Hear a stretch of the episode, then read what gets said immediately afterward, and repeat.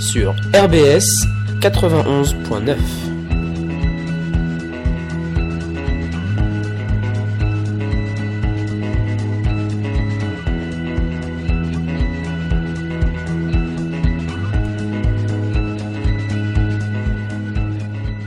Bonsoir à tous chers auditeurs, vous êtes bien sûr RBS 91.9, c'est ce que le jour doit à la nuit. Donc ce soir nous allons présenter une chronique euh, assez particulière puisque Estelle et moi revenons revigorés et plus motivés que jamais. Après avoir pris part à l'expérience Wunderparlement de Radio MNE, l'émission qui parle du Parlement européen et qu'on enregistre euh, au Parlement européen, nous avons donc pu passer de l'autre côté, aller interviewer des parlementaires, manger avec eux, prendre l'ascenseur avec eux, dédicace à Marine Le Pen, aller boire un verre avec eux. Ah oui non, ils ont un bar réservé quand même. Bref, tout ça pour dire que nous avons passé deux jours très agités à Strasbourg.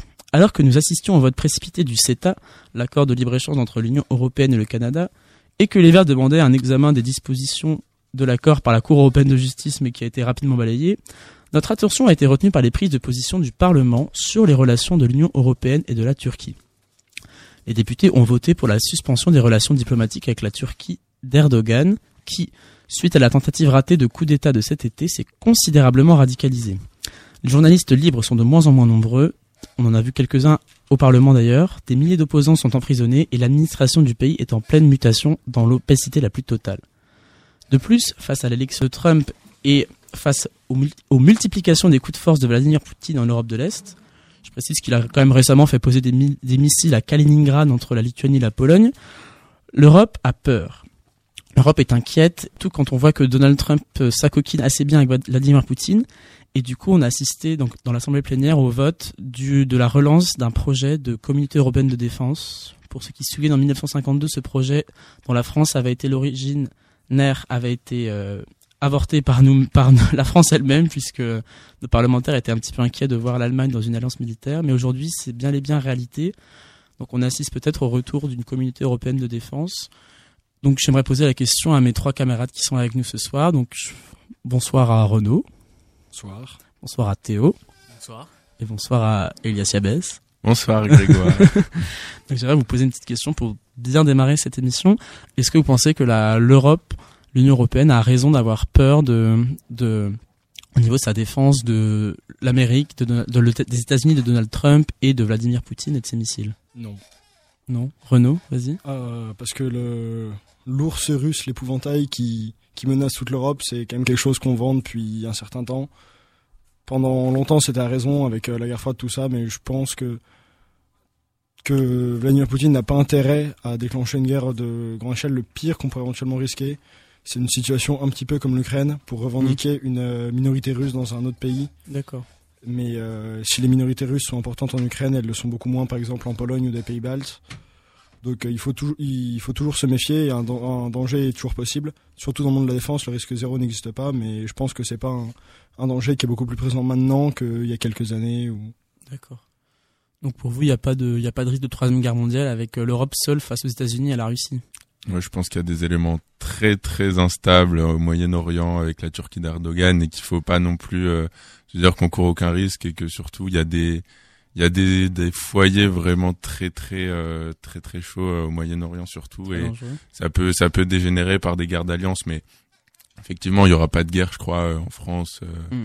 ou du moins en Europe occidentale parce que aussi l'Union européenne maintient quand même la paix tempère ouais. Alors justement il faut quand même prendre en compte que les actions menées par par Vladimir Poutine récemment sont sont tout de même assez inquiétantes Mm. Surtout, euh, comme l'a cité Renault, euh, en Ukraine, euh, mais également ses ambitions sur les États baltes et sur, puis peut-être sur la Pologne. Alors moi, ce qui m'inquiète plus en ce moment avec l'élection de Donald Trump, c'est sa volonté, donc la volonté du, du, du futur président américain, de revenir à une sorte d'isolationnisme. Alors certes, on s'attendra peut-être pas à un isolationnisme comme des années 20, comme un wilsonisme en quelque sorte. Cependant, euh, je, ne sais pas euh, si euh, l'Europe sera sa priorité en matière de défense. Donc je pense qu'on peut s'inquiéter en ce qui concerne mmh. l'OTAN. tu penses qu'il fera fi de si la si l'Europe a un problème avec la Russie, tu penses qu'il qu viendra pas nous aider quoi?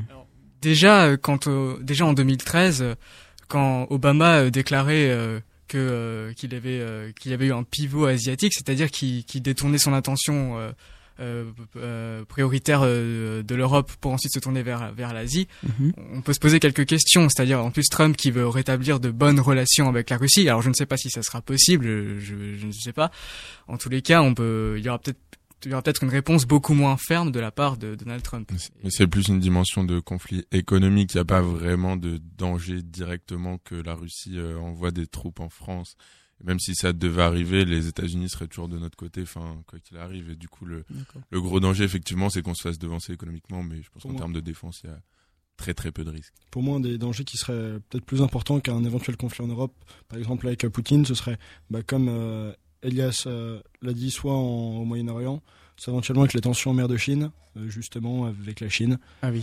Et Ah oui, ça, on, je connais pas exactement la position de Donald Trump dessus, mais c'est vraiment une source de tension pour tous les acteurs de la zone, même ceux qui sont un petit peu loin, comme l'Australie, ce qui a permis quand même de, réussir de très beaux contrats avec eux d'un point de vue de leur même en aval, mais euh, je sais pas si les États-Unis seraient prêts à soutenir, euh, même sans aller directement dans un affrontement direct avec la Chine, mais euh, au moins diplomatiquement une, une lutte contre les avancées chinoises. D'accord. Bon alors, moi je propose qu'on commence par pour bien se lancer, pour bien démarrer le chant du départ. Je sais pas si Théo peut m'en parler un petit peu rapidement. Alors le chant du départ, euh, c'est un classique euh, des, euh, des marches militaires françaises. D'ailleurs au départ, euh, au départ, ce n'est pas une marche militaire, mais disons un chant patriotique écrit en 10 1794 par euh, Étienne Méhu, euh, en, en pleine terreur, à la demande de Robespierre, euh, qui, a été entre, durant le Premier Empire, l'hymne national français. Euh, et puis aujourd'hui, c'est plutôt un chant. Enfin, il a été repris pendant la Première Guerre mondiale. euh, c'est plus c'est un chant patriotique, voilà, comme la Marseillaise. Il est d'ailleurs surnommé le chant frère de la Marseillaise. D'accord. Mais la Marseillaise a été chantée pour la première fois Place Broglie à Strasbourg, n'oublions pas. Exactement, le 26 avril. Place de Breuil. Bon allez, je lance le chant du départ.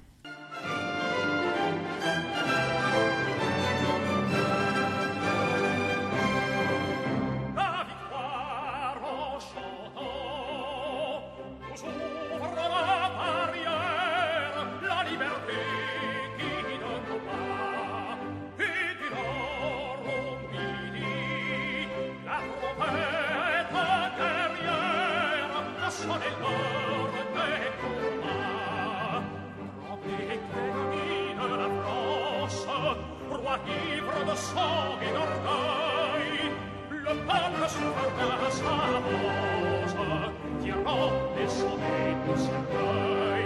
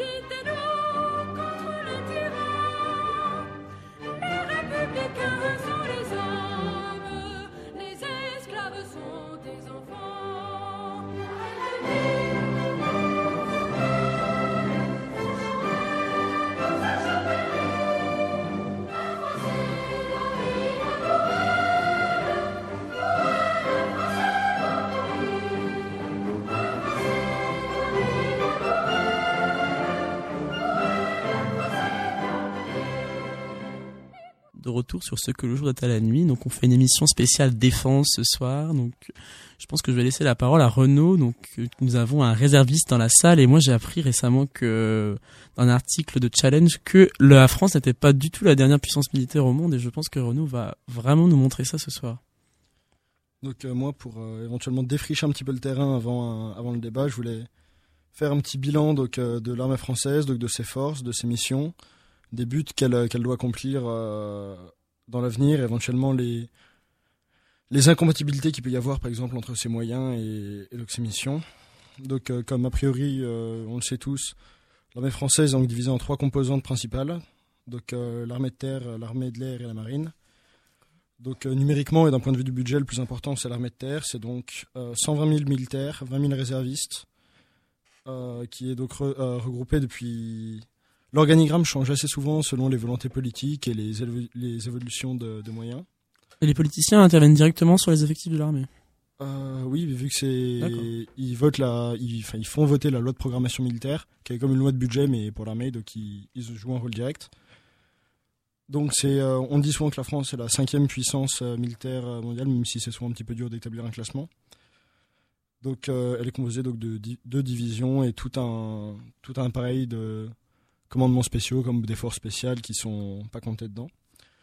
Euh, donc l'armée de l'air c'est 20% du budget, c'est donc un budget de 4,5 milliards, 44 000 militaires. Et euh, c'est un même s'ils sont un petit peu moins présents que l'armée de terre, ils jouent un rôle extrêmement important, notamment permettant d'assurer la, la police de l'air ou la dissuasion nucléaire.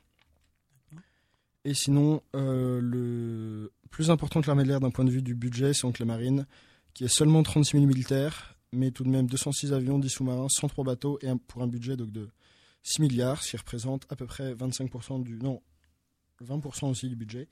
Le budget donc du ministère de la Défense est donc de 32 milliards euh, en 2017. On note que depuis les attentats, c'est euh, à peu près la première fois que le budget réaugmente, Ouais. parce qu'on est dans une diminution continue depuis euh, les années 80, surtout 80, surtout après la chute du mur. On a longtemps pensé qu'il n'y avait plus de menaces, donc euh, l'appareil militaire s'est lentement dégradé. Et euh, depuis quelques années, il y a donc une, euh, une remontée en puissance. Parce que je j'avais entendu dire la presse relaye beaucoup ça. Je sais pas si c'est de la une espèce de propagande ou quoi, mais est-ce que c'est vrai qu'à la suite des attentats, pour toi, il y a eu beaucoup plus de de, de jeunes qui s'engageaient dans les dans les rangs de l'armée? C'était est-ce qu'il y a vraiment un phénomène de soulèvement des des jeunes? Ou pas? En partie, par exemple, pour la, pour la réserve, c'est il y a vraiment un nombre euh, énorme de candidatures. Je n'ai pas les, les chiffres pour l'augmentation, mais parce que c'était un dispositif qui était mal connu, assez peu employé. Et, euh, mais là, il y a vraiment un, un- beaucoup plus de candidatures, alors qu'avant, pour l'armée d'active, donc l'armée euh, entre guillemets normale, il y a pas beaucoup plus de candidatures, vu qu'avant, on n'en manquait pas de candidatures en soi. Donc c'est surtout, euh, ça se voit surtout sur la, sur la réserve, que ce soit la réserve principalement de l'armée de terre, mais aussi de gendarmerie, et dans une moindre mesure de la marine et de l'armée de l'air aussi. Mais pour l'active, euh, ça, ça se voit, mais moins. Donc il y avait une baisse des effectifs depuis quelques années donc dans la- l'armée de défense. De Euh, de- l'armée de tout- toute l'armée. D'accord, la, marine, l'armée de l'air, euh, il y a eu toujours des, des, des fermetures de base. euh. depuis quand à peu près ça je sais pas. si- Euh, bah, c'est quelque chose qui est continu à peu près depuis les années 80. D'accord. Depuis Mais- la fin du service militaire. Oh bah la, la Ouais. le service militaire euh, s'est arrêté des années 90, mais oui. Et bah surtout après la chute du mur, on, on a un, un temps pensé qu'il y avait plus d'ennemis, donc on se demandait un peu à quoi servait l'armée. Euh, pour reprendre les mots de Michel Goya, on, on voyait les militaires comme un aspirateur à pomper du fric qui était peint selon les ce contexte en vert kaki, bleu ciel ou bleu marine. Et depuis peu de temps, on se rend compte qu'ils sont quand même utiles, euh, surtout avec les événements qui ont frappé la France. Et c'est aussi pour ça que même si l'armée française n'a jamais arrêté d'être engagée à l'étranger, elle l'est beaucoup plus euh, ces temps-ci. Donc pour euh, donner une idée des engagements actuels de l'armée française, on a donc les OPEX, donc les opérations extérieures. Il y a euh, à peu près 8000, euh, 8000 euh, militaires en dehors, de, en dehors du sol national pour des opérations extérieures. Donc la plus, la- l'opération la plus importante est l'opération Barkhane, donc de la bande sahélo-saharienne, donc principalement au Tchad, mais aussi dans le nord du Mali. c'est la continuité de l'opération Sangari qui avait avant, en- non, la continuité de l'opération Serval qui avait au Mali. Donc euh, c'est un, c'est vraiment la plus grosse OPEX. Il y a eu, je crois, une dizaine de morts depuis le début de l'engagement. Hmm. Et vraiment euh, des conditions très dures, tant pour le, le matériel que pour les hommes, surtout d'un point de vue psychologique. Il y a par exemple, je crois, deux fois plus de, par rapport au nombre de soldats qui s'y trouvent, il y a deux fois plus de, de entre guillemets blessés pour euh, problèmes psychologiques, donc ils souffrent de, souvent de syndrome de stress post-traumatique. C'est, dû à la, à la virulence des combats ou aux conditions euh, géographiques sur place Bah, climat, par exemple, euh, pourquoi on dit que c'est plus dur que l'Afghanistan, c'est que c'est euh, beaucoup du combat en milieu urbain. Mm. Et c'est souvent plusieurs jours d'affilée. Et le combat en milieu urbain est beaucoup, laisse beaucoup moins de répit. Et dès, de, fin, depuis qu'on étudie le combat urbain, on sait que c'est vraiment d'un point de vue du stress beaucoup plus important. Et, Le stress des fois par exemple de blesser des civils, je sais pas, Bah oui, beaucoup. Bah, que ce soit donc de commettre une bavure. Et justement, une des conséquences du stress, enfin, c'est de malgré le stress, arriver à pas pas faire une riposte excessive, ce qui pourrait blesser les civils, ce qui, en plus du côté humain, serait terrible d'un point de vue stratégique. Vas-y Elias, tu veux Mais il dire y a, quelque il chose y a aussi une utilisation, non, par euh, justement les, les milices et les, les forces paramilitaires euh, qu'on combat euh, dans ces pays-là, où ils vont utiliser les civils euh, comme des boucliers humains, par exemple, etc. Ça va, ça va complexifier encore, euh, encore les opérations, je crois. Bah voilà, c'est aussi un, de, un des facteurs de stress quand on voit un civil. On sait jamais si c'est- effectivement c'est un civil Mm. ou si c'est un milicien ou un terroriste qui est déguisé. Et c'est donc ça qui crée beaucoup plus de stress, alors que euh, globalement, des zones tribales en Afghanistan, quand on voyait quelqu'un sans faire de, de jugement actif, le plus souvent, c'était quand même globalement un combattant ennemi. D'accord. Sinon, les autres euh, opérations françaises, il y a l'opération Chanmal, qui est une.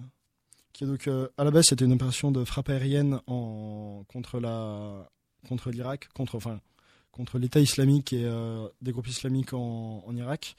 Ça représentait à peu près euh, un millier ou 1200 personnes. C'était donc des avions de, de l'armée de l'air et des fusiliers commando de l'armée de l'air pour protéger les bases. Mais récemment, ça a été augmenté par l'envoi du groupe aéronaval, donc du porte-avions Charles de Gaulle, et de tout un groupe de, parce faut euh, des bateaux en escorte, en ravitaillement. Donc ça, je n'ai pas les chiffres de combien de marins sont sur place, mais une bonne partie de la, une bonne partie de la marine française. Et on a euh, envoyé il y a un ou deux mois la Task Force Vagram, donc c'est des pièces d'artillerie pour soutenir euh, l'offensive sur Mossoul, qui ont été envoyées extrêmement récemment. Sinon, il y a tout un tas de- d'OPEX de, moindre importance au, au Liban, dans le golfe de Guinée, un peu partout dans le monde. Et donc, on, entre toutes ces forces-là et les, les camps euh, permanents en Afrique, par exemple au Sénégal, au Gabon, en Centrafrique encore, euh, ou les forces, euh, par exemple, pour assurer la souveraineté française, que ce soit en Guyane, à la Réunion, en Nouvelle-Calédonie, on estime que sur les 77, euh, 77 000 militaires de l'armée de terre déployables, il y en a 20 000 hors du territoire métropolitain actuellement. D'accord. Et donc à cela s'ajoutent les opérations intérieures. Donc euh, Sentinelle, donc euh, l'opération sûrement la plus connue de l'armée française ces temps-ci, qui occupe tout de même euh, 13 000 personnes en permanence, et c'est euh, 13 000 personnes par jour. Donc en comptant ceux qui sont déployés par jour, il faut aussi compter ceux qui sont en repos, ceux qui sont en entraînement, la logistique doit s'occuper de ça. Donc on estime que ça occupe pas loin de 30 000 militaires, euh, 30 000 militaires par an pour un coût de 700 millions de- d'euros euh, annuels.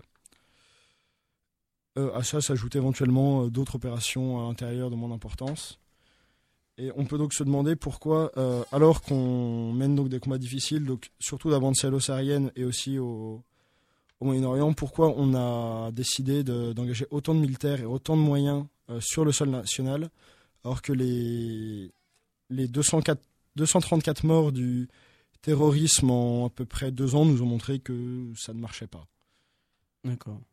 Donc pour toi, il y a des actions qui sont inutiles en fait, et il y a une mauvaise utilisation euh, des forces armées par le gouvernement? Euh, en bonne partie, parce que même s'il y a des, des choses que je soutiens totalement, par exemple, en plus bah, de l'opération Barkhane ou Jeanne Mag, il y a aussi des forces spéciales qui ont été envoyées euh, en, en Irak, possiblement en Syrie, en Libye. Et ça, c'est reconnu par le gouvernement, mais c'est pas, c'est très dur d'avoir des informations dessus, Mm. parce que tout ce qui est mis en place par le commandement des opérations spéciales, c'est assez secret. Vous trouvez ça normal d'ailleurs cette opacité par rapport euh, aux, aux actions à l'étranger ou pas? Euh, oui, parce que, enfin, on, on dit pas précisément ce qu'ils font, mais on, euh, le, le ministère euh, ne, ne enfin, il y a eu euh, justement, on a posé des questions à Geneviève Le Drian lors d'une session parlementaire il y a pas longtemps sur une, une vidéo qui avait fuité où on voyait des soldats français combattre. En fait, est-ce qu'ils font partie de l'opération Chanmal, donc du, du détachement envoyé sur place On a fait non, c'est pas l'opération Chanmal, donc on reconnaît qu'on a envoyé des gens dans ces pays-là. Hmm. Mais c'est pour moi c'est normal qu'on dise pas précisément ce qu'ils y font, qui ils sont, euh, pour pas donner de renseignements, euh, renseignements par exemple au gouvernement syrien ou aux, aux forces dji- euh, djihadistes. Mais il y a peut-être un, un problème par contre de gestion interne et euh, vis-à-vis par exemple de l'affaire Takedine avec Nicolas Sarkozy qui va en Libye, c'est peut-être aussi un problème interne à gérer. Pas forcément de le mettre sur la place publique et euh, d'exposer ça à tous les pays euh, voisins, mais euh, éventuellement voir un petit peu dans les institutions internes qu'est-ce qui pourrait être fait pour qu'il y ait plus un mec qui arrive dans un ministère avec des, valises d'argent pour pour finalement on sait pas vraiment quels intérêts. et- Est-ce que tu peux juste préciser ce que c'est que euh, l'affaire Takidine, justement en deux mots, juste pour, pour bien replacer ton contexte? Alors c'est un financement euh, de la campagne de Nicolas Sarkozy. Enfin c'est des soupçons, hein, rien n'est avéré euh, sur euh, donc le régime libyen de l'époque, donc euh, Muammar Kadhafi, qui aurait euh, financé la campagne euh, électorale de Nicolas Sarkozy en 2007. Et euh, après cela, en fait, il y a des euh, des accusations euh, qui portent sur le fait que Nicolas Sarkozy aurait donc après été euh, en Libye pour euh, un peu mettre fin à ça et que ça ne s'ébruite pas euh, en plus des intérêts géopolitiques internationaux. Après, on va pas tomber dans la théorie du complot, mais euh, il y a des éléments très probants, dont euh, une vidéo révélée par Mediapart, où on voit euh, Takedine dire euh, bah oui, effectivement, j'ai déposé des valises d'argent dans le bureau m- de Monsieur Sarkozy. Après, on peut pas non plus dire que Monsieur Takedine soit un modèle de l'honnêteté et, et soit non, une source de vérité. Euh, pour, en ce qui est, euh, pour ce qui est de l'intervention en Libye, je pense qu'elle relevait, euh, qu'elle relevait surtout de motifs. euh, euh, bon, euh, d'accord. euh, je pense euh, premièrement, euh, il fallait. Il y a peut-être je- un je- intérêt je- quand je- même. Il y avait sûrement des intérêts, mais bon, moi je ne, je ne cautionne pas du tout cette opération qui pour moi était une catastrophe, mais Mm. mais euh, je pense pas qu'elle ait vraiment un rapport avec euh, avec euh, cette affaire euh, avec cette affaire interne. De Non, parce, ouais, parce qu'effectivement, le gouverne, le- les Britanniques y étaient allés aussi, et bon, je sais pas si les Britanniques ont aussi fait des soucis de campagne, de soucis de financement de campagne, donc au final, il y avait peut-être pas que ça, effectivement. Renaud, si tu veux, tu veux reprendre, t'avais quelque chose à ajouter encore Euh, ouais. Donc éventuellement aussi pour faire le point sur, donc, sur l'opération Sentinelle, vu que c'est euh, un petit peu un des poncifs de tous les débats sur la défense euh, aujourd'hui, mais ça me semble quand même important d'en parler. Donc euh, il y a eu un sondage qui a été mené par euh, la défense sur beaucoup de questions donc, euh, à propos de la, de la défense pendant l'été. Donc on sait par exemple que 87% des Français ont une bonne image de- des armées françaises. Euh, 75% soutient les, frappes euh, en Irak. Euh, 57% soutient l'opération Barkhane, donc euh, la bande sahélo-saharienne, et surtout 77% soutient l'opération Sentinelle. Donc on voit qu'il y a vraiment un plébiscite euh, de la population pour cette opération et que c'est la raison qui est avancée pour euh, continuer l'opération. Et pour moi, ça soulève un, problème euh, extrêmement important. C'est, euh, entre guillemets, de- depuis quand c'est un plébiscite populaire qui décide d'une opération? On fait pas, on lance pas une opération militaire pour faire plaisir au peuple ou pour le rassurer, on le lance parce que c'est efficace. Donc la question de l'efficacité est quand même euh, est quand même vraiment une question qui se pose parce que même si on a vu que ça ne suffisait pas à empêcher les attentats, en plus il y a il y a même beaucoup de questions ont été posées sur un sur vraiment ça, ça fausse la perception que les Français ont de de la guerre qu'on mène selon si on mène une guerre euh, sans comment Oui. on conçoit ça. Il y a par exemple le général, De- euh, le général Desportes qui parlait d'une nouvelle ligne Maginot. Donc on pense qu'avoir euh, 13 000 militaires dans les rues, ça nous rend invincibles. euh. Et, donc, entre guillemets, ça, on, on essaie de faire croire aux Français qu'avec ça, il y aura plus d'attentats. Pourtant, il y en a encore assez régulièrement. En plus, bah, comme j'ai dit, ça coûte 700 millions par an, c'est extrêmement cher. Et on pourrait se demander si les, cet argent serait pas mieux investi ailleurs. Mais surtout que les, euh, les les militaires qui sont déployés euh, dans les rues, euh, est-ce qu'ils ont le droit de tirer Euh, Non, ils- leurs fusils sont pas chargés. Si.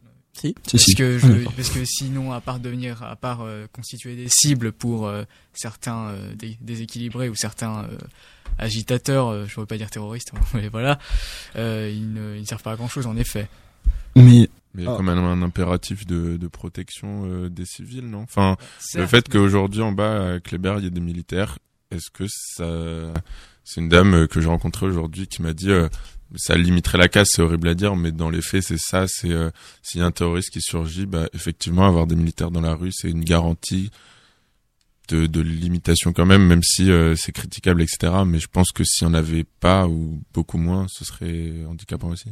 Bah, après, euh, c'est clair que ces soldats, enfin ces militaires déployés ont une fonction, euh, disons, rassurante pour la population française. Mais là, je pense que le, vrai défi, c'est celui du renseignement. Euh, il est clair qu'un terroriste qui surgit dans la rue, euh, euh comme ça, avec un couteau, on pourra pas, on peut pas le prévoir. On, n'y a pas vraiment de mesures. euh, voilà, c'est malheureux à dire, mais on n'y peut pas grand chose.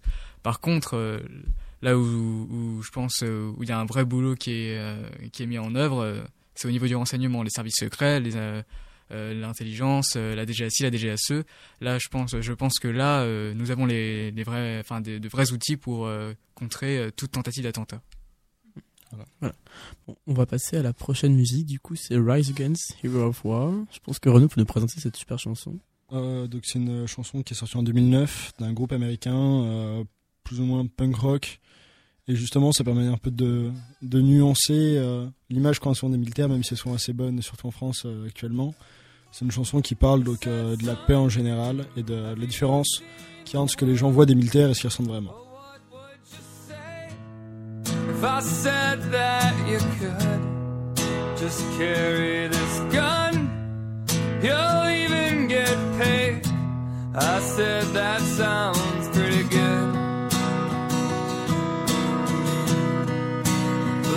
leather boots, spit shine so bright.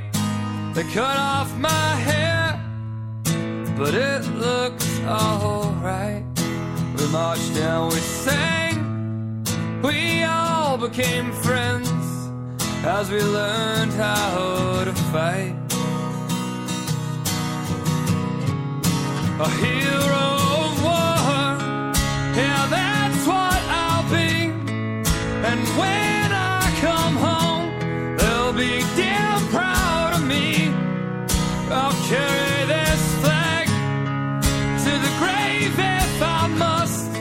Cause it's a flag that I love and a flag that I trust.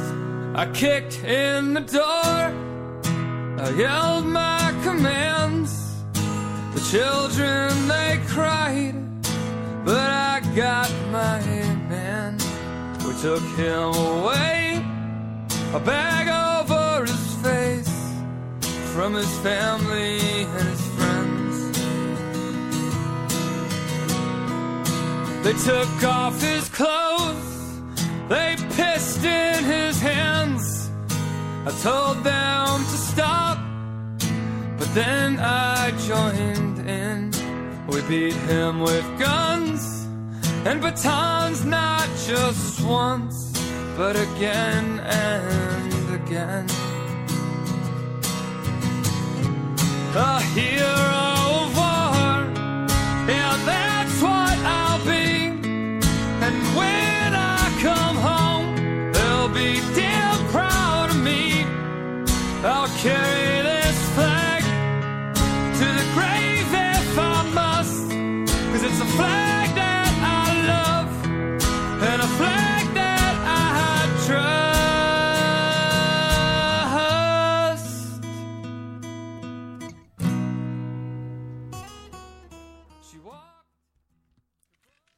De retour sur Radio Bienvenue Strasbourg, il me semble que notre réserviste préféré n'avait pas fini sa chronique et je m'en excuse. Vas-y, C'est juste pour euh, terminer la réflexion. Donc, voilà, comme disait Elias, certes, ils sont utiles, mais euh, pour euh, est-ce qu'ils valent vraiment les 700 millions d'euros qui coûtent? Est-ce qu'on pourrait pas les investir ailleurs? En plus, ça cause beaucoup de problèmes de, de morale chez les, chez les soldats en sentinelle. Je crois qu'il y a eu 6 suicides depuis le début de l'année de militaires qui n'en peuvent plus des cadences, d'une mission qui ne les intéresse pas et du, du stress en général. En plus, beaucoup de critiques disent qu'ils sont pas vraiment utiles car euh, les militaires n'ont pas de pouvoir judiciaire, euh, ce qui permettrait par exemple de faire des contrôles d'identité, des fouilles. Et sur... ils sont donc c'est pas leur mission. Il faudrait aussi, pour le contrôle antiterroriste, des gens qui disposent d'un maillage territorial plus important que ce qu'ont les militaires. Et euh, donc, en plus, c'est pour ça qu'on utilise beaucoup des militaires à la place des policiers, c'est que à prix égal, enfin, le, pour faire la même mission avec des policiers ou des militaires, ça coûterait 60%, plus, 60 plus cher avec des policiers, vu que le, le code du travail les protège plus. Mm. Et donc, on voit que pour assurer ces missions, il faudrait en fait une force militaire intérieure qui a des pouvoirs judiciaires et qui dispose d'un fort maillage territorial. Et c'est exactement ce qu'on a avec la gendarmerie. Donc euh, c'est peut-être une piste de mettre plus à profit les forces de gendarmerie aujourd'hui plutôt que les militaires euh, comme l'armée de terre. Ok, super.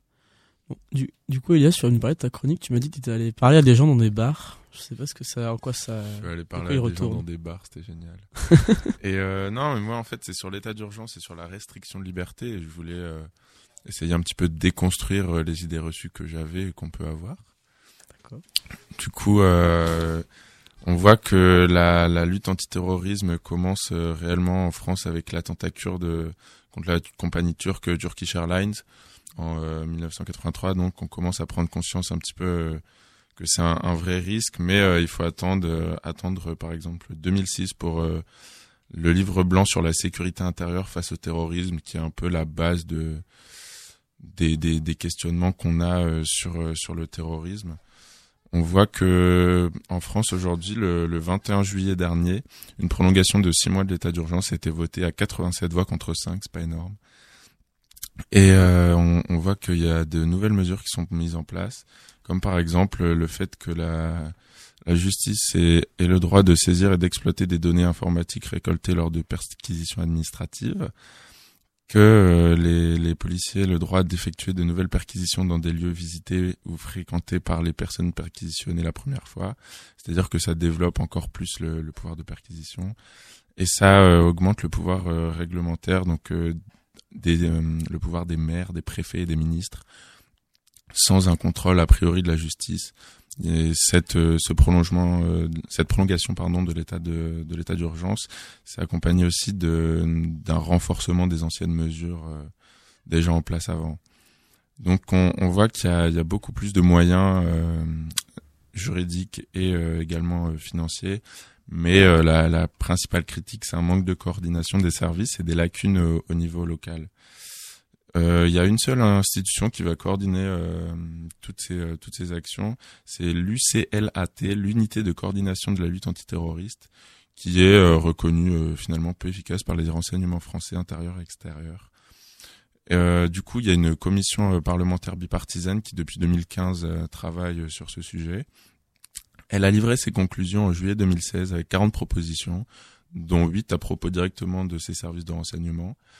Donc entre autres, on voit euh, qu'il euh, qu'il faudrait, donc selon cette commission, détacher des officiers de gendarmerie au sein de la DGSI. DGSI, euh, c'est la Direction générale de la sécurité intérieure. Il voudrait aussi voir une fusion des agences aux échelles locales et une participation de celles-ci au premier cercle du renseignement. Donc on est dans un état, aujourd'hui très jacobin où euh, c'est extrêmement centralisé à tous les niveaux et donc euh, principalement euh, dans le renseignement. On voit aussi que cette commission appelle un, développement des, des, des demandes à des experts contractuels et une augmentation du nombre de recrutements dans le renseignement et la création d'une base de données plus importante pour lutter contre le terrorisme. Tout ça, c'est au niveau national, mais est-ce que euh, on pourrait pas faire quelque chose au niveau européen, comme euh, tu l'as vu euh, Pour le renseignement. du pour coup. le renseignement et pour la lutte euh, antiterroriste de manière générale également Et jusqu'à quel point ça va en fait ce, ce- cette campagne de renseignement? C'est à quel point ils, s'in- ils, ils peuvent espionner notre vie privée en fait. Ils- ben, ça, ça va très loin et j'ai des des chiffres après. D'accord. Du coup, euh, Tu en parleras après. On voit, on voit que, euh, à, non, non, à la date du 4 novembre euh, dernier, euh, 694 procédures euh, juridictionnelles ont été engagées devant les tribunaux administratifs et 333 euh, requêtes du fond, du coup, parmi ces 694. Euh, donc, euh, au fond, ça veut dire euh, devant des juges ordinaires. Le reste, c'est des procédures d'urgence, donc des référés liberté, des référés suspension.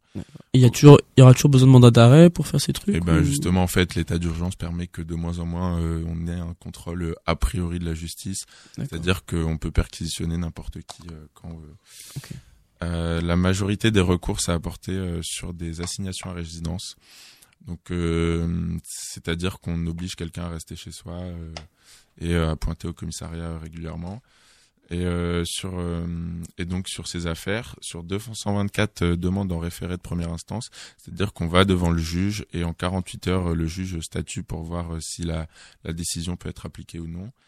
Et en fait, la décision initiale du ministère de l'Intérieur a été remise en cause dans 31% des cas.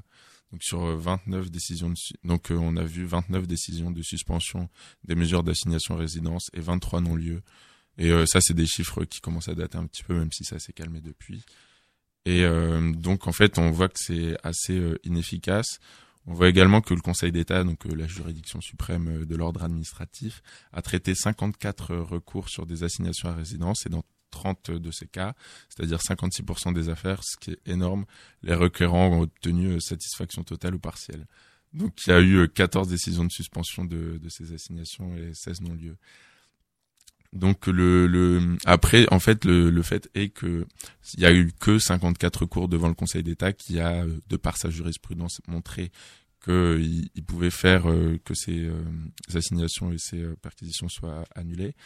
Mais en fait, le Conseil d'État, on le verra plus tard, ça pose problème aux citoyens. C'est une grosse institution et euh, on va pas spontanément se présenter devant le Conseil assez inégalitaire et du coup on va pas forcément se porter plainte contre des abus de l'État au Conseil d'État justement je Surtout pense. C'est, l'État qui, qui a ça en place, alors que la juridiction du, la jurisprudence pardon du Conseil d'État est extrêmement favorable quand même euh, à ces, à ces individus euh, lésés. Donc on, on peut, on peut voir ce qu'a dit Jean, Jean-Marc Sauvé, donc le président du Conseil d'État sur cette question.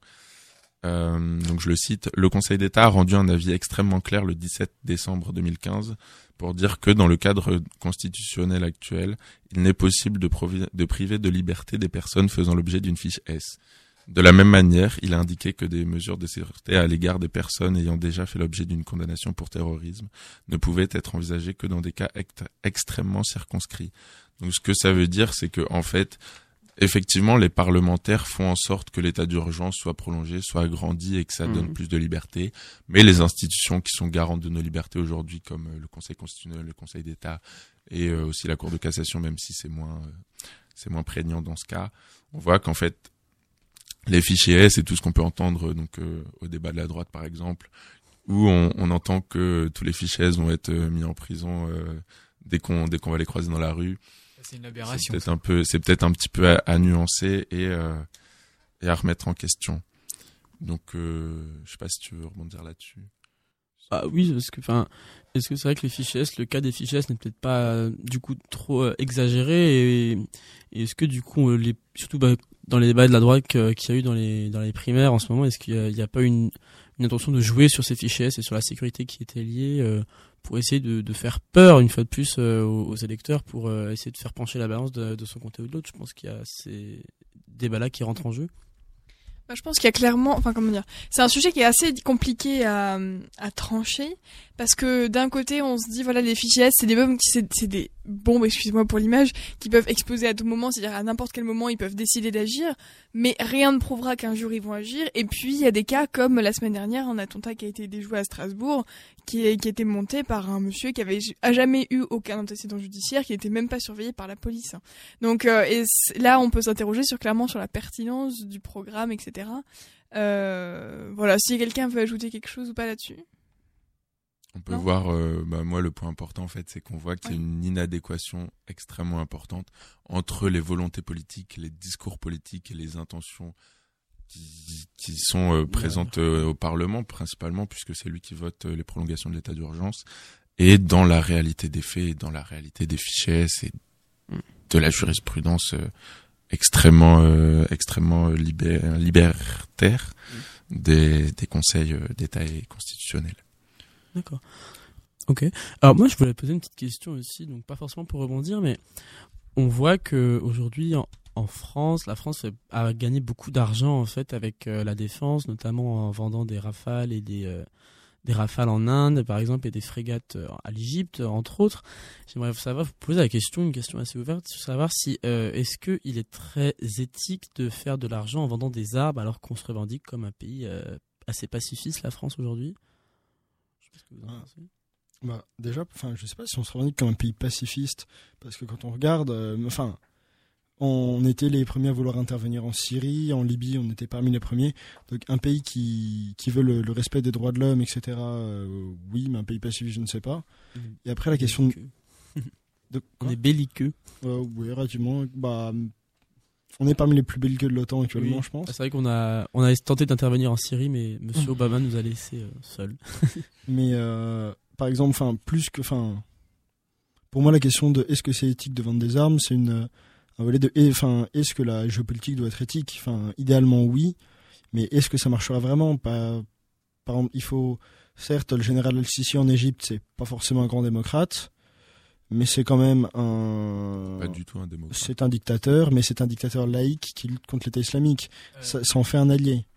Alors justement, euh, alors si dé- à son accession au pouvoir, il est vrai qu'il s'est, il s'est, euh, il s'est euh, réclamé, euh, enfin proclamé, euh, disons assez laïque. En, en revanche, euh, euh, depuis qu'il a qu'il a reçu le soutien de de euh, d'autres États euh, musulmans comme l'Arabie Saoudite ou encore le Qatar, d'ailleurs tu n'es pas sans savoir que les rafales que nous lui avons vendues ont été, enfin les frégates pardon, ont été payées en partie par l'Arabie Saoudite. Donc on peut s'imaginer que en échange de cette aide financière, il y a un discours idéologique derrière. Donc euh, aujourd'hui, le maréchal al-Sisi est beaucoup plus ambigu qu'il n'était euh, après la chute de Morsi et après son élection à la présidence d'Égypte. Donc c'est vrai, de ce point de vue-là, c'est assez compliqué. Certes. Mais juste pour euh, l'aide euh, saoudienne, l'Arabie Saoudite a aussi acheté beaucoup d'armes pour le Liban et on doute pas de de la relative laïcité, en tout cas de l'État libanais. Après, je pense pas que ce soit une question de laïcité. Je pense que c'est plus une question de qu'est-ce qui va se passer avec ces armes. Est-ce que ça va être utilisé pour euh, nous combattre justement nous euh, en, en Syrie? Bah, C'est très drôle. C'est vrai que la question se pose parce que même si, enfin, même si c'est une question qui revient pas dans le débat aujourd'hui, dans les ventes d'armes qu'on a, voilà, dans le Moyen-Orient. Euh, je sais pas si vous vous souvenez, mais il y a deux ans, euh, les chantiers, euh, les chantiers de Saint-Nazaire, les chantiers de construction des bateaux de guerre de Saint-Nazaire avaient refusé de livrer des bateaux russes, euh, puisqu'on était persuadé qu'ils, enfin, persuadés non, mais on avait de fortes euh, présomptions sur le fait que ces bateaux allaient se retrouver euh, contre les armées dites occidentales, que voilà les Russes allaient les utiliser. Euh, euh, je sais plus si c'était déjà sur le dossier de la Syrie, j'ai un doute. Et donc voilà, il y a, il y a quand même ce questionnement là, mais qui n'intervient pas sur le dossier de la Syrie. Crimée, il me semble. Cette Oui, c'est pardon, oui, c'était l'Ukraine. Autant pour moi, autant pour moi. Oui, je sais, c'est ça. Et, euh, et en fait, l'autre euh, l'autre chose que je voulais souligner, c'est qu'au final, euh, la question qui se pose aujourd'hui, c'est euh, comment euh, un État, s'il veut pouvoir produire lui-même ses armes et assurer son indépendance euh, du point de vue de l'armement, euh, comment d'avoir une technologie de pointe aussi poussée que celle qu'a la France aujourd'hui.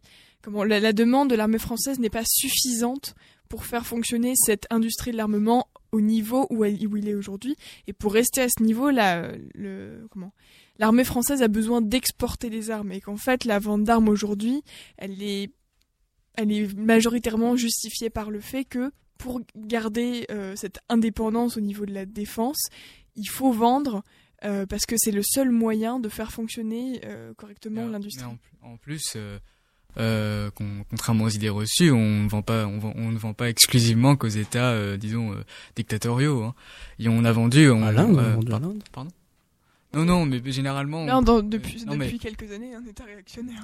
Non, C'est mais je veux, je veux dire, la, la, la plupart du temps, euh, on reproche à la France de d'exporter des armes vers euh, des États qui sont euh, autoritaires, comme euh, euh, comme l'Arabie Saoudite, euh, le Qatar, euh, l'Égypte.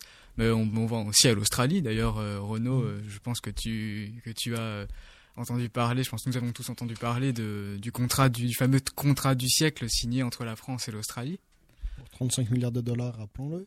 Est-ce qu'on a besoin de vendre des armes encore aujourd'hui dans le monde alors qu'on de sait plus quoi en faire et on en a à tous les coins de rue Est-ce que la surmilitarisation du monde c'est pas aussi un facteur de conflit et euh, cette escalade un petit peu qu'on a eu pendant la guerre froide, ben on la poursuit aujourd'hui même si on lui donne d'autres noms, même si les rhétoriques ont évolué et que c'est beaucoup mieux maquillé. Bah si, mais c'est ce que je disais tout à l'heure. C'est que pour certains pays, pour que quelques pays gardent leur indépendance euh, et leur puissance de frappe, eh ben du coup ils diffusent le- le- leur euh, leur capacité de production un peu partout et que du coup ils inondent. Ils, Et ils il faut absolument qu'il qu'il soit euh, euh, extrêmement fiable euh, concernant le secret euh, de la technologie. Euh, on, sait, on sait très bien que la France a, a eu des problèmes avec ses sous-marins en Inde. Voilà. Alors du coup on va passer à la troisième chanson. Bah vas-y, présente-la puisque c'est ta chanson, Estelle. Voilà, celle que je présentais. Euh, parce que du coup, on nous annonce un peu morose, on parle de guerre, d'armes, tout ça. Et euh, je voulais euh, vous, vous diffuser euh, Le déserteur de Boris Vian, qui est à moitié entre la chanson, qui est à moitié entre la poésie, un peu musicale, etc. Et, euh, et voilà, parce que c'est Boris Vian.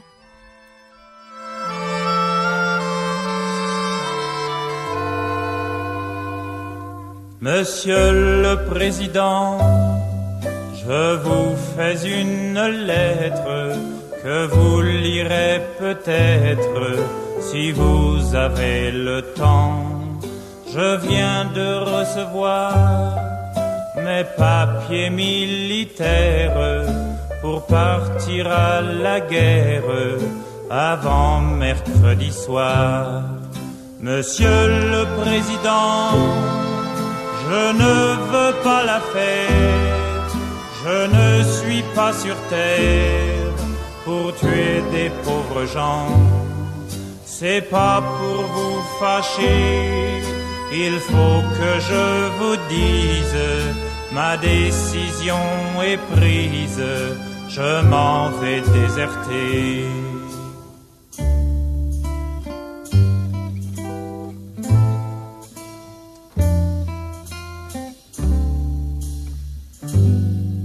Depuis que je suis né, j'ai vu mourir mon père, j'ai vu partir mes frères et pleurer mes enfants.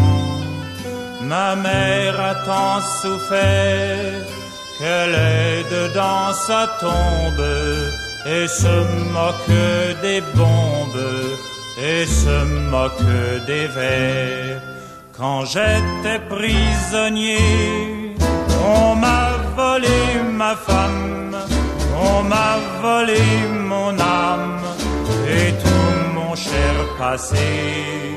Demain de bon matin, je fermerai ma porte au nez des années mortes, j'irai sur les chemins.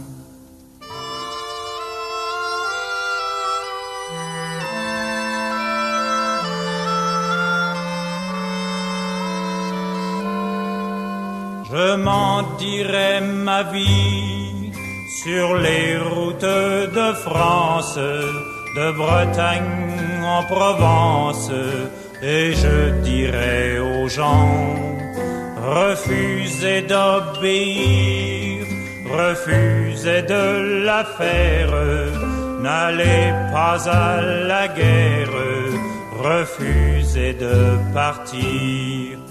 S'il faut donner son sang, allez donner le vôtre.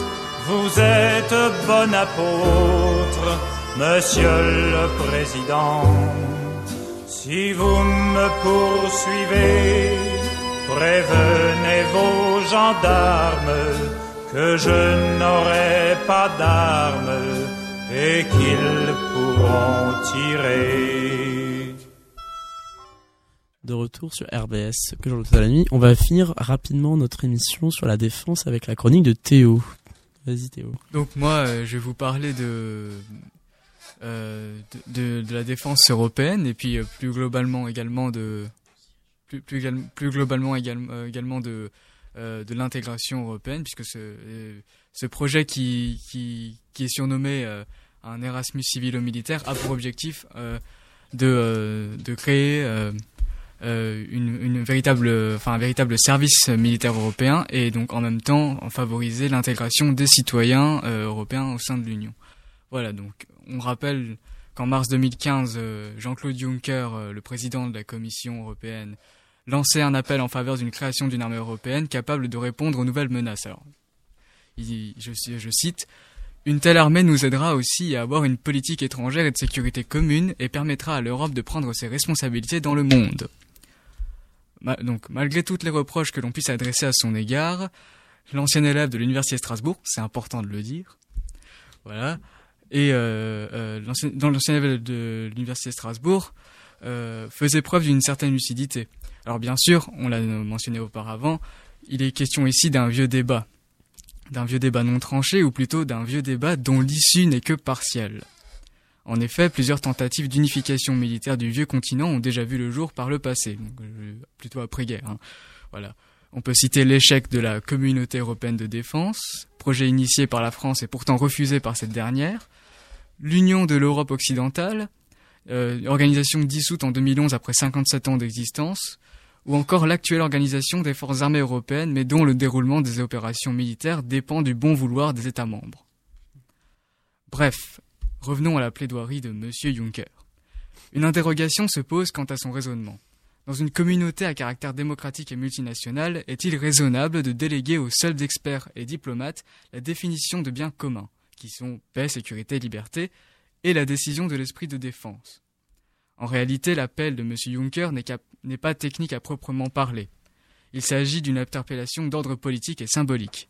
Il s'agit de susciter la conscience d'appartenance des citoyens des 28, des 28 nations à un ensemble commun, ayant des valeurs fondatrices et des intérêts à protéger.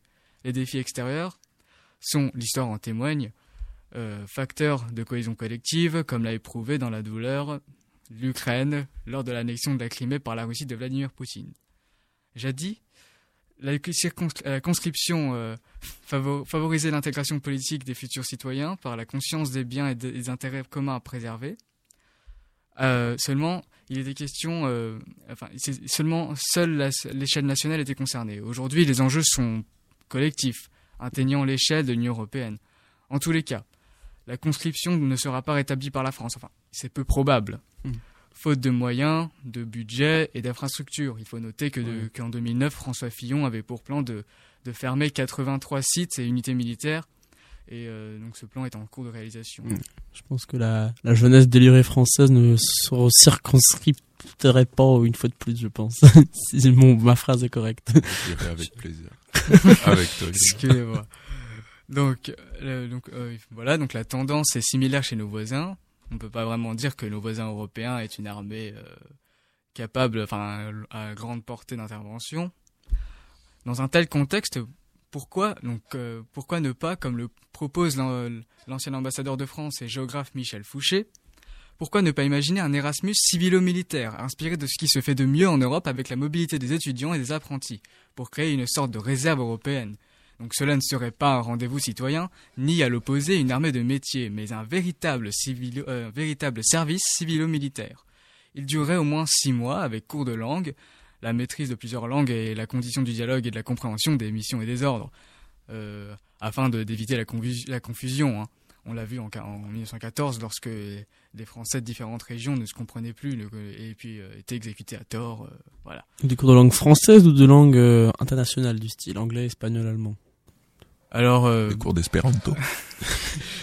Il y a, euh, il y a, euh, disons encore un an, je vous aurais dit l'anglais.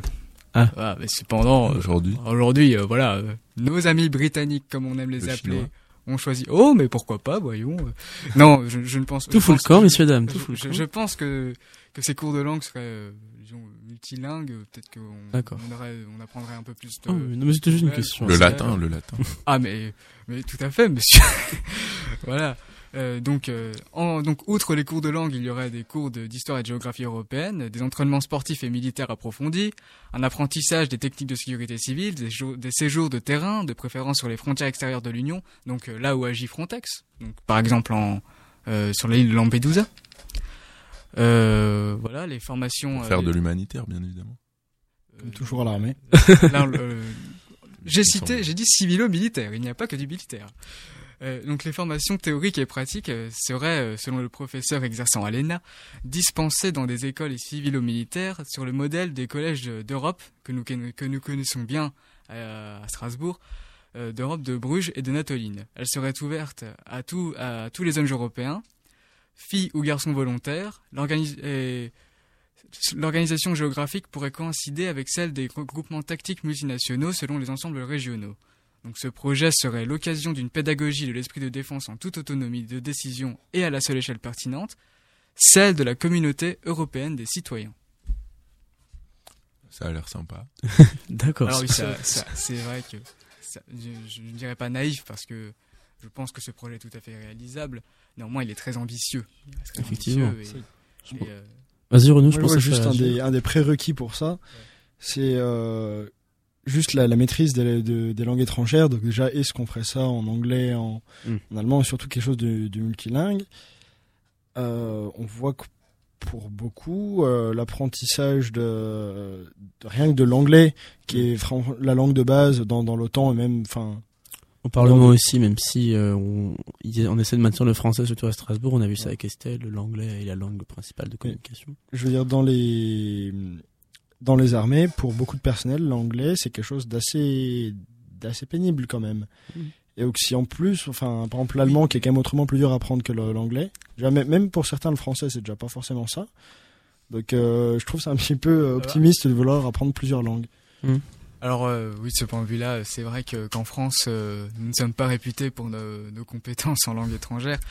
Euh, mais euh, toutefois, euh, tu ne peux, il y a pas, il y a pas, il- ça concerne tous les citoyens. Donc, euh, disons que ce sont des jeunes, c'est pas forcément, c'est civil ou militaire. Et puis de toute façon, l'apprentissage des langues étrangères, tu l'apprends à l'école. Tu, Mais après, surtout, au-delà de la langue, est-ce que vous pensez que les jeunes européens comme, euh, pourraient euh, agir ensemble dans, dans une seule et même euh, organisation civilo-militaire, comme tu l'appelles?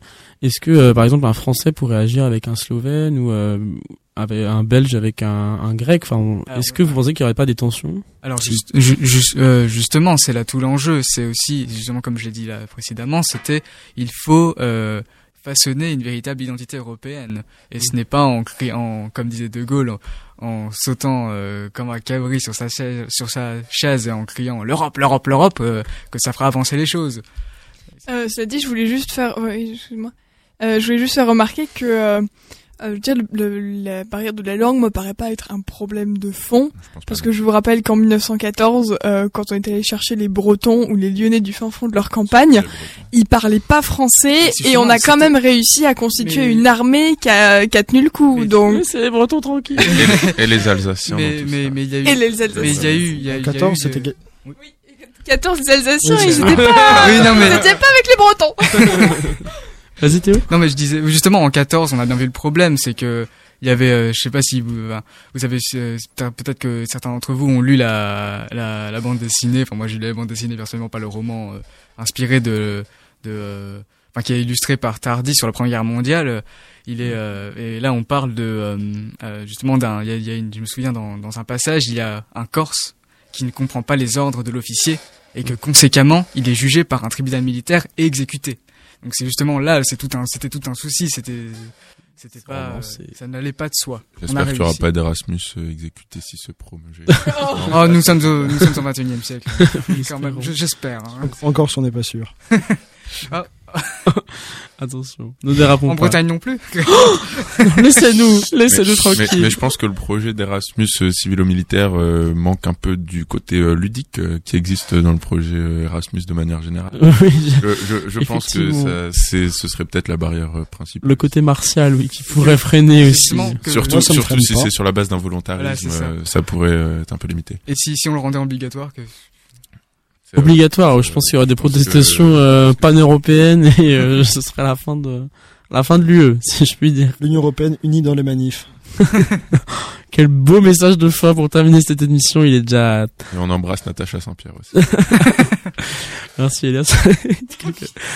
Merci pour cette euh, dernière... Bon, le mot de la fin sera un, un coucou à Natacha Saint-Pierre. Natacha, si tu m'entends, Je te kiffe. rejoins-moi. Le monde, le monde t'entend, Yves, le monde t'écoute et le monde essaiera de répondre à tes attentes par rapport à la belle Natacha.